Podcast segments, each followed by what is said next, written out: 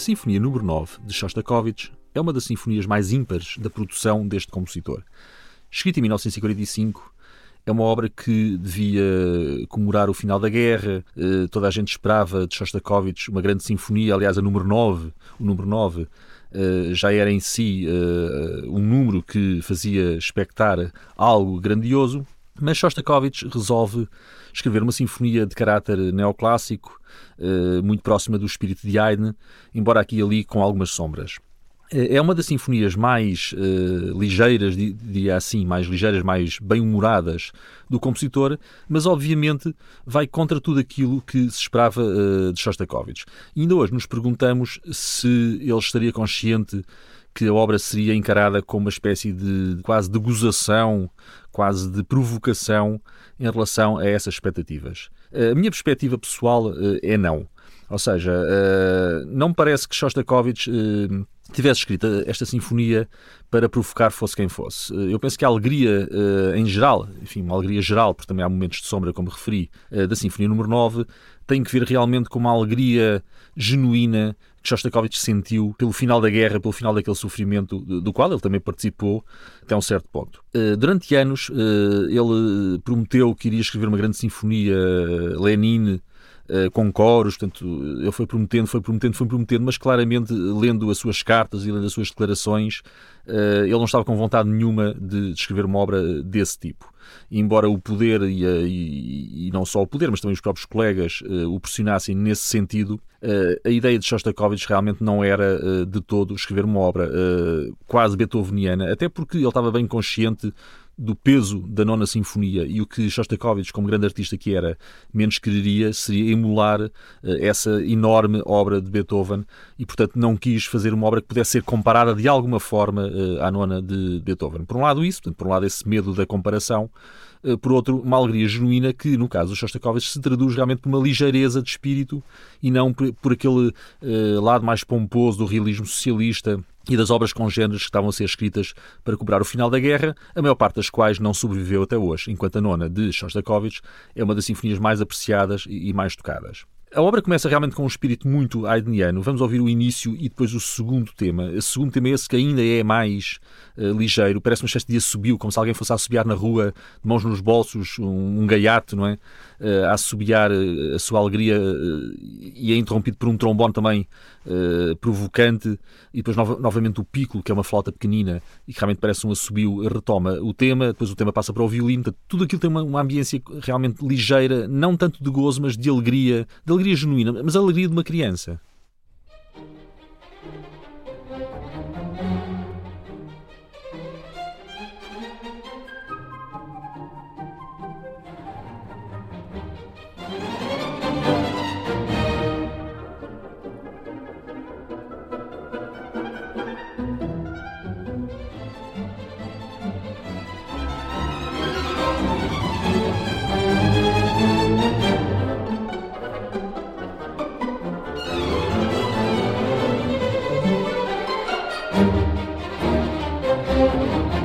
Música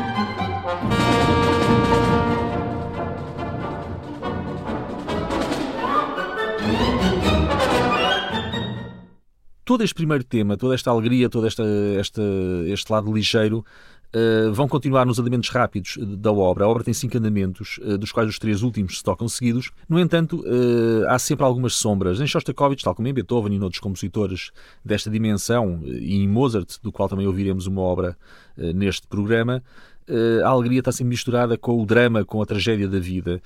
E mesmo nesta simples sinfonia, podemos dizer assim, comparada com as outras, Shostakovich não, não renega, digamos, esse seu lado mais sombrio.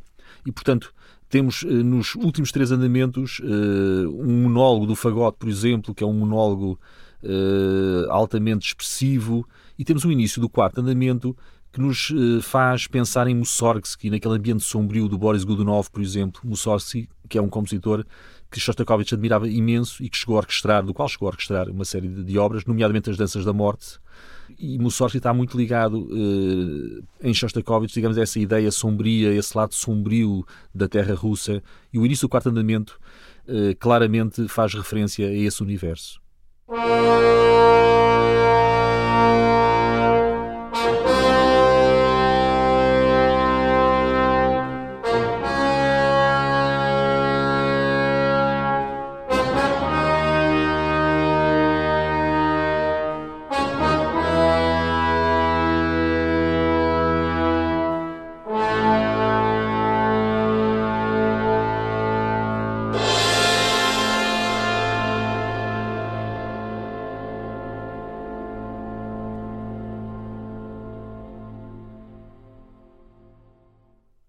Concerto para piano número 20 de Mozart, tal como a nona sinfonia de Shostakovich, coincide com um dos períodos mais felizes de, da vida de ambos os compositores. Sem Shostakovich encontramos o final da guerra e a alegria que ele sente uh, em ver acabado esse conflito uh, que devastou o seu país natal. Em Mozart, uh, muito afastado de qualquer guerra nesta altura na Viena Imperial, o que temos é o apogeu das suas capacidades criativas nesta altura, ou seja, ainda não temos o período final, e não temos o período do Requiem, ainda não temos o período da, da flauta mágica, mas estamos a seis anos, ou ele está a seis anos da sua morte, e uh, este período de Viena, nomeadamente uh, eh, 1785, que é o ano em que o concerto número 20 é escrito, representa uh, esse apogeu uh, no sentido em que tudo, uh, digamos, tudo está bem. Tudo está bem. Temos a grande influência de Haydn e a sua amizade com o grande Haydn. Temos a relação com o pai, uh, sempre difícil, mas uh, Leopold reconhece nesta altura, ao visitar o filho, tinha ele acabado de escrever precisamente o concerto número 20, que ele era capaz de ganhar a sua vida e até ficar admirado com o bem-estar em que Mozart vive. E, portanto, temos esse, esse lado também material eh, da vida de Mozart.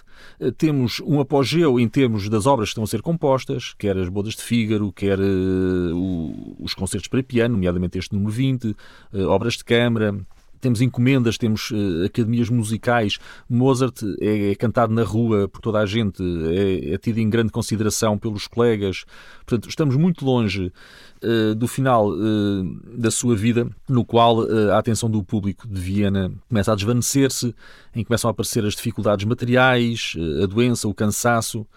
tudo isso está ainda, embora perto em termos, digamos, do, do número de anos uh, que o esperam, mas está bastante longe do seu pensamento uh, nesta altura. Nesta altura, Mozart está realmente no, no, topo, digamos, do seu jogo, digamos assim, portanto, está muito longe do seu pensamento.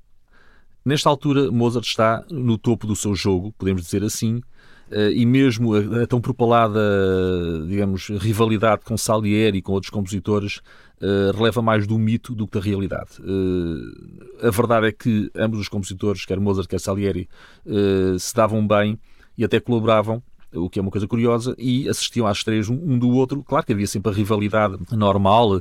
Uh, Salieri tinha mais os favores da corte em termos oficiais, digamos assim. Mozart tinha mais os favores do público.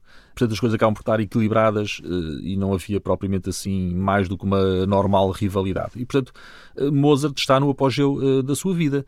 Muda-se para um grande apartamento, apartamento no qual Leopold o visita, Leopoldo, o pai, que mesmo assim não é, eh, não é capaz de, enfim, de dizer apenas, olha, ainda bem que, que estás a ter esta vida. Não, ele reconhece, ainda bem que estás a ter esta vida, mas atenção, estás a gastar muito e este apartamento é muito caro e, e este jantar que, que me ofereceste é, soube muito bem, mas não é próprio da quaresma. Ou seja, Leopoldo tem sempre alguma coisa de negativo uh, a dizer, porque não esqueçamos que uh, o jovem Mozart teve sob a sua férula uh, durante muitos anos uh, e quando resolveu, digamos, bater asas e, e viver a sua vida independente, Leopoldo, de certa forma, nunca lhe perdoou o facto de já não precisar do pai daquela maneira. Portanto, há ali um lado de quase de não é de inveja, mas quase de, de mágoa misturada com alguma com algum, com algum sentimento de, de perda de controlo uma vez que Leopoldo habituou-se desde o nascimento do filho, basicamente, a ter um controle total sobre a sua vida, sobre as suas decisões, sobre a maneira como ganhava o dinheiro ou como, o que é que compunha, o que é que não compunha. E, portanto, foi difícil para ele ver Mozart uh, afirmar-se sem a necessidade de ter o pai a controlar a sua vida, portanto, Mozart afirmar-se como um dos principais, se não o principal compositor de Viena da altura. Mas seja como for, Leopoldo uh, tem, enfim, tem sim uma espécie de tréguas uh, nesta altura e tem nas cartas mais coisas uh, boas para dizer do que coisas negativas. E portanto Mozart está no topo da sua carreira e é nesta altura que aparece toda uma série de concertos para piano, nomeadamente o concerto número 20 em Ré menor, que é um concerto não só é o mais conhecido e o mais tocado ainda hoje em dia, o mais amado, como também uma obra sui generis uh, em toda a série de 27 concertos. Uh, antes de mais, uh, pelo facto de ser no modo menor. para quem não sabe, o modo menor, desse modo mais triste que associamos à tristeza, é muito raro no classicismo. O classicismo, sendo uma época mais, eu diria, mais, em que a arte é mais ligeira, temos o estilo galante, o rococó, no qual Mozart também enfim, navega aqui e ali, eh, não vê o modo menor eh, como um modo adequado à maior parte da música. Eh, o modo menor aparece em algumas missas, claro, num Requiem, que é uma missa dos mortos, em momentos mais dramáticos, mas se pensarmos nas 41 sinfonias de Mozart ou, ou nas 104 de Haydn, vamos encontrar o modo menor numa pequeníssima fração uh, dessa produção imensa. Portanto, encontramos em 27 concertos, dois ou três em modo menor, em 40 e tal sinfonias, três ou quatro em modo menor, em 104 sinfonias de Haydn encontramos também quatro ou cinco em modo menor. E, portanto, o modo menor está associado uh, a momentos bastante dramáticos e, em geral, nem sequer aparece em obras como, por exemplo, serenatas, embora Mozart tenha uma serenata em Dó menor, lá está, mais uma raridade também estranha em Mozart, uh, o modo menor realmente é relegado para alguns momentos muito específicos, nomeadamente obras religiosas ou alguns andamentos lentos. E é aqui que encontramos realmente uma das eh, genialidades de Mozart.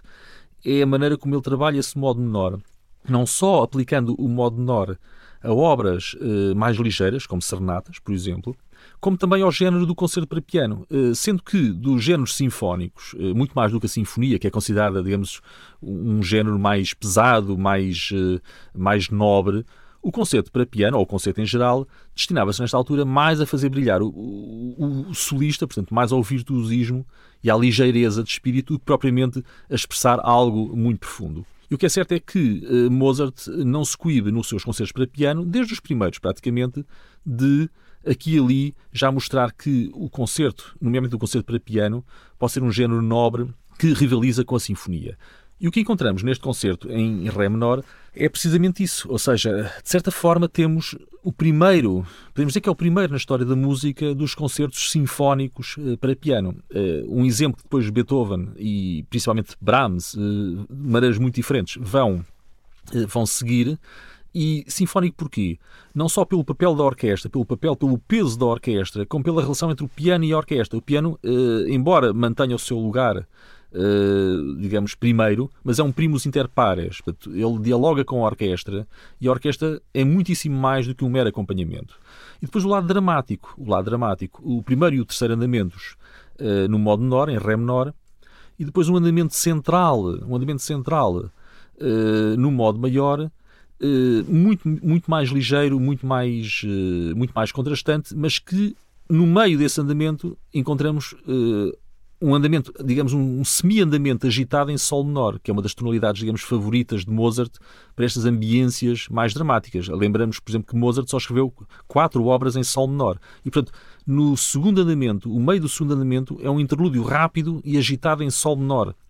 E tal como todos os outros uh, andamentos em sol menor, é bastante dramático. E, portanto, o que temos neste concerto é um, é um predomínio do modo menor, uh, apenas uh, interrompido eh, no início, portanto, o tema principal do segundo andamento, que depois volta no fim desse andamento, e no terceiro andamento, toda a parte final uh, que, que, se termina de uma, forma, de uma forma jubilosa, é um dos finais mais jubilosos de Mozart, contrastando também mais uma vez com toda a ambiência dramática que ouvimos antes. Portanto, Mozart tem esta característica, esta quase bipolaridade de passar de uma atmosfera altamente dramática e o início do, do primeiro andamento é um dos momentos mais dramáticos com as suas síncopas rítmicas, com o seu modo menor, com o seu tema, que nos faz, aliás, lembrar muitos momentos, dos momentos mais sombrios do Don Giovanni, também nessa tonalidade de Ré menor, portanto, e Ré menor para Mozart, que também o utiliza no Requiem, é a tonalidade, digamos, do drama, de, de, de, de, algo sombrio, de algo sombrio, talvez ainda mais do que Sol menor.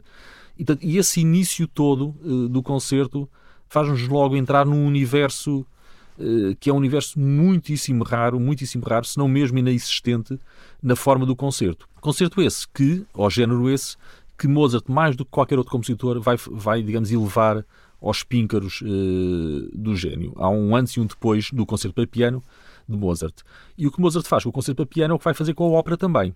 E o que Beethoven mais tarde vai fazer com a sonata para piano e com o quarteto de cordas e também com a sinfonia, Mozart vai fazê-lo claramente com o concerto para piano e com a ópera, que são os dois géneros em que ele inova mais. Há um pouco aquela ideia que ainda hoje em dia se, se ouve eh, com alguma frequência que Mozart é um compositor que não inova grande coisa, portanto é um compositor que escreve genialmente, portanto melhor que os outros, mas dentro uh, dos géneros e das formas consagradas da sua altura. Ora, Mozart não é absolutamente nada disso. Uh, mesmo nos quartetos de cordas, mesmo nas sonatas para violino e piano, uh, mesmo em algumas das sonatas para piano, estamos muito longe de alguém que segue de maneira, digamos, um conformismo formal. No entanto, dito isto, não há dúvida que Uh, mais uma vez, é nos concertos para piano e nas, uh, nas óperas que Mozart mostra uh, tudo aquilo que é capaz e escapa mais à ambiência galante do seu tempo. E os 27 concertos, não há, não, não há dois iguais, que é também outro dos mitos que às vezes encontramos sobre os concertos para piano de Mozart, que são 27, são muito bonitos, mas são muito parecidos de todo. Eles são todos muito diferentes, quer no manejo da forma, quer na relação do piano com a orquestra, quer nas coisas de tonalidades, da instrumentação, da maneira como uh, os instrumentos da orquestra, uh, digamos, são usados.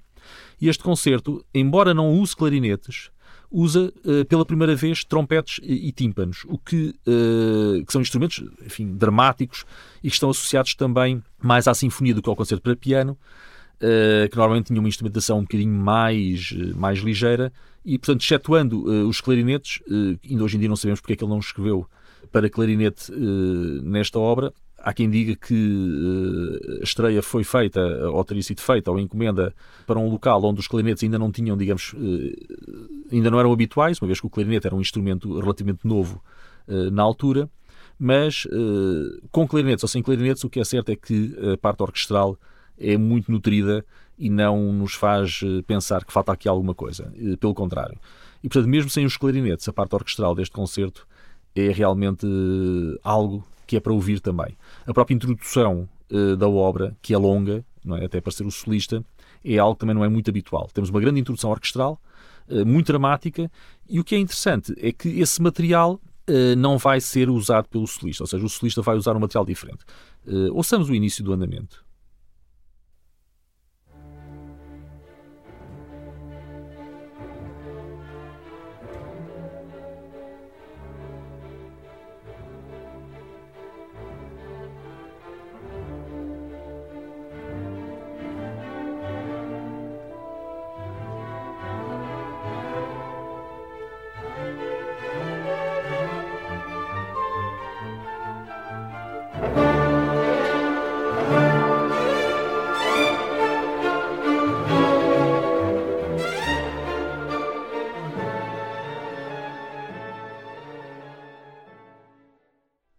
Este ritornelo, que é assim que se chama, digamos, este motivo que retorna, portanto, que volta, portanto, o ritornelo, uh, mais uma vez, não é, uh, não é usado pelo solista. Há aqui, claramente, isto é uma novidade também, uh, pelo menos no concerto clássico, uma dicotomia, digamos, uma, algo entre o individual e a massa, se quisermos. Talvez Mozart, que tinha acabado de entrar por uma loja maçónica, sentisse que havia esse lado do, do individual e, da, e, do social.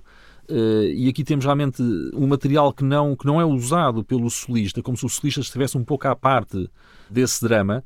Uma, o, o, tema do solista, quando, quando entra ao piano, é muitíssimo mais ou menos uh, dramático. Portanto, vai haver uma, um grande contraste entre o que faz o piano e o que faz a orquestra. Talvez os ideais maçónicos uh, possam ter contribuído também para a gênese deste concerto, porque uh, Mozart tinha entrado na loja no ano anterior, estava a tentar e, e, conseguiu que o seu amigo Haydn, muito mais velho, também se tornasse maçom, o que, o que vai conseguir. O próprio pai, o Leopoldo, já tinha sido inscrito numa, numa loja maçónica e, portanto, a maçonaria, que na altura tinha que ver essencialmente com o querer mudar enfim, a sociedade uh, e ajudar os outros. E, e Mozart é um, é um compositor generoso para os colegas, é um, toda a gente, há cartas em que os colegas falam de Mozart e todos dizem bem de Mozart desse ponto de vista, portanto é alguém que realmente se preocupa com a comunidade, a comunidade dos músicos, ele ajuda jovens músicos, ele procura que as peças sejam tocadas, escreve cartas de recomendação. E, portanto, é um compositor que tem esse lado comunitário, digamos, e, portanto, a maçonaria que se associa, de certa forma, à sua fé católica, mas de uma maneira, eu diria, prática de ajudar a sociedade, é algo que, que é muito importante para, para Mozart nesta altura. E, portanto, este concerto, de certa forma, espelha alguns desses ideais sociais. No entanto, ficará para sempre um pouco um mistério uh, desse drama e desse, desse drama em ré menor, ou seja, estava tudo a correr bem para Mozart, porque uma peça destas uh, nesta altura? E isso é algo que nunca, nunca poderemos explicar. Há em Mozart, uh, lado a lado, e neste concerto temos mais uma vez isso, digamos, o aspecto trágico da vida e o aspecto mais ligeiro, mais feliz e às vezes até cómico uh, dessa vida. E nesse aspecto, Mozart é talvez o compositor que melhor compreende a natureza humana e é por isso que é também um dos grandes compositores de ópera. E, desse ponto de vista, este concerto é operático, no sentido em que temos quase sentimos que cada tema representa emoções humanas e eh, personagens. Eh, se ouvirmos, por exemplo, eh, o início do piano no primeiro andamento, contrastando com o que já ouvimos antes, vamos perceber isso.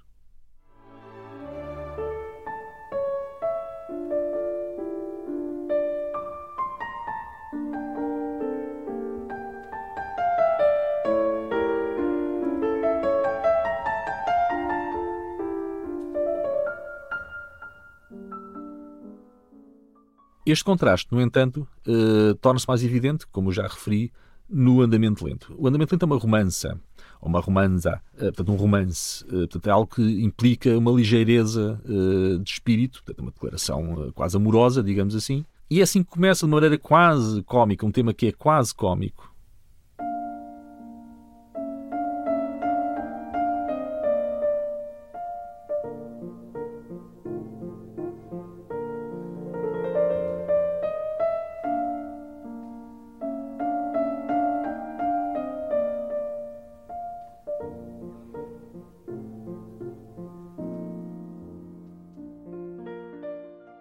entanto, eh, esta melodia, que vai ser ouvida cerca de 14 vezes ao longo do, do andamento, não, uh, não o domina completamente.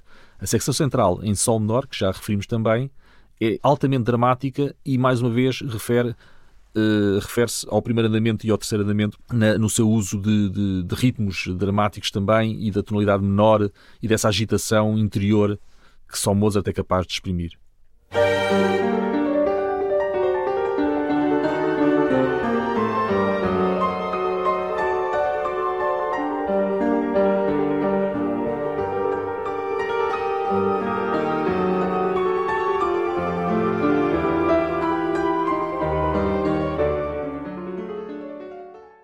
Último andamento, uh, um andamento de certeza, tal como o primeiro influenciou uh, Beethoven, encontramos aqui neste concerto ecos do que vai ser a música de Beethoven, nomeadamente nos concertos para piano. E o terceiro andamento é uma prova disso. Logo, o tema inicial, que é exposto apenas pelo piano, o que já em si também é uma, é uma novidade, faz com que este concerto olhe para o futuro de, do género, olhe para o século XIX, olhe para o romantismo Uh, e é um dos finais mais complexos, embora seja um rondó, supostamente um rondó simples, mas é um dos andamentos mais complexos, com quatro ideias musicais diferentes uh, que Mozart escreveu, e é certamente um dos finais mais extraordinários de qualquer dos concertos para piano.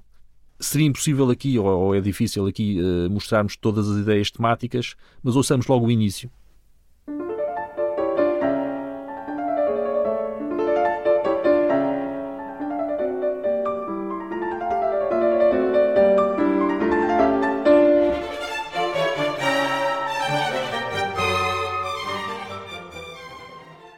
Este motivo é retomado pela orquestra e depois seguem-se outros motivos uh, secundários, uh, todos eles uh, memoráveis, todos eles contrastantes. Podemos ouvir um dos mais extraordinários.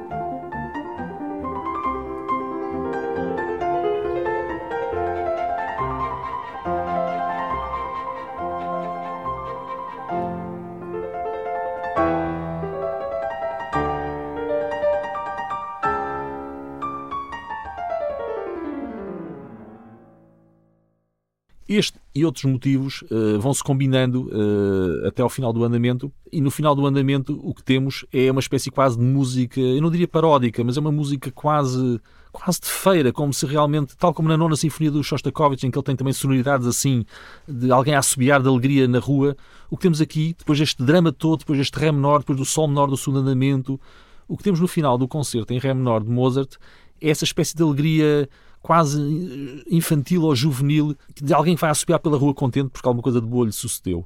E é aí também que podemos encontrar algum paralelo entre estas duas peças, entre a Nona Sinfonia de Shostakovich e, e, e o Concerto em Ré Menor de Mozart, é que quer Shostakovich, quer uh, Mozart têm esta coisa em comum. São adultos com espírito de criança, muitas vezes. São dois compositores que, embora não haja mais ligações, Shostakovich nunca se referiu a Mozart como um compositor tivesse influenciado. Haydn terá sido uma possibilidade, Beethoven de certeza, Mahler muito mais, mas Mozart não encontramos uh, nenhuma referência específica a Mozart e, e seria pouco provável que Shostakovich se referisse muito a Mozart na Rússia Soviética da altura, em que Mozart não era assim um compositor propriamente uh, muito, enfim, muito referenciado, uh, muitíssimo mais Beethoven, por exemplo, do que Mozart, mas uh, há uma ligação de caráter uh, entre estes dois compositores. Não só uh, a mistura de humor, de, de, de alegria, com, a, com, drama e com tristeza lado a lado, e nisso Mozart e Shostakovich têm essa, têm essa bipolaridade muito presente nas suas obras, como este lado também quase de criança grande, quer Mozart, quer Shostakovich, mesmo já numa idade, enfim, e Mozart nunca foi uma idade muito avançada, como é evidente, mas já homens feitos tinham esse espírito de criança que os amigos muitas vezes referiam, portanto, uma espécie de espírito de criança num corpo de, de adulto. E acho que no final deste concerto em Ré menor, tal como na nona Sinfonia de Shostakovich, no primeiro andamento em particular, encontramos esse espírito quase gaiato de alguém que anda na rua a subiar simplesmente por estar contente e porque as coisas, digamos, voltaram a, a estar certas. No caso de Shostakovich, sabemos o que é que ficou certo, não é? o final da guerra. No caso do concerto em Ré menor, eh, provavelmente ficará para sempre esse mistério desta e de outras obras para as quais aparentemente nada na vida, eh, na vida, digamos, contemporânea do seu autor terá contribuído para este drama tão, tão latente que, que, aqui, que aqui se encontra. Mesmo a ligação às lojas maçónicas em Mozart, eh, pouco provavelmente eh, terá que ver com este drama, terá mais que ver com outros lados, enfim, com um lado mais filosófico, com a questão do, do indivíduo e da comunidade, mas uh, permanecerá para sempre um mistério uh, este monumento que é o conceito em Ré menor e este drama. E o final, podemos ouvir um bocadinho, uh, reflete realmente esse, esse, esse bom espírito que acaba por prevalecer, nesta altura ainda acaba por prevalecer. Mozart, não sabendo exatamente o que é que terá provocado este, este drama inicial, mas o que é certo é que Mozart termina com uma nota de esperança, com uma nota de alegria, que limpa uh, definitivamente uh, todas as trevas que, que, que o concerto uh, imprimiu no público desde a primeira nota. E só tornaremos a encontrar realmente esta sombra em Ré menor no Don Giovanni, mas ainda, ainda faltam dois, dois anos, dois, três anos para que isso aconteça. Até lá, Mozart está no topo do mundo, está na Viena Imperial, é tocado, tem dinheiro, tem um belo apartamento tem uma família feliz, o seu filho sobrevive, o seu segundo filho sobrevive, uh, pelo menos durante a sua vida. O seu pai uh, tem uma relação próxima uh, com ele e mesmo com algumas críticas, reconhece não só a genialidade do filho, como também a sua capacidade de fazer uma vida só por si. É a altura em que Haydn também, é o ano em que Haydn se vira para o pai, para Leopoldo, depois de uma execução dos, concertos, dos quartetos de Mozart, e lhe jura que Mozart é o compositor mais genial que ele conhece, que é o maior compositor que ele conhece, e portanto, uh, 1785, a altura em que Mozart termina o concerto em Ré menor, é talvez o ano mais feliz de toda a sua carreira. E embora os anos seguintes uh, sejam anos, digamos, de decadência dessa, desse, dessa culminância, dessa felicidade, não apagam, digamos, esta, esta, este momento uh, que Mozart está a viver embora a relação de Mozart com Viena uh, comece a ficar também deteriorada, ele vai se virar muito mais para Praga, que é uma cidade que o vai uh, idolatrar muitíssimo mais que os vienenses, com essa volatilidade, digamos, do espírito vienense. Não há dúvida que nesta altura Viena reconhece em Mozart o seu grande gênio, o seu grande compositor, e isso ainda continua uh, nos próximos dois anos da sua vida, que vão, anos que vão, vão ver nascer ainda mais concertos para piano, ainda mais obras geniais, mas o concerto em Ré menor continua ainda hoje em dia a ser uh, o grande modelo do concerto beethoveniano e uma das grandes obras da história da música.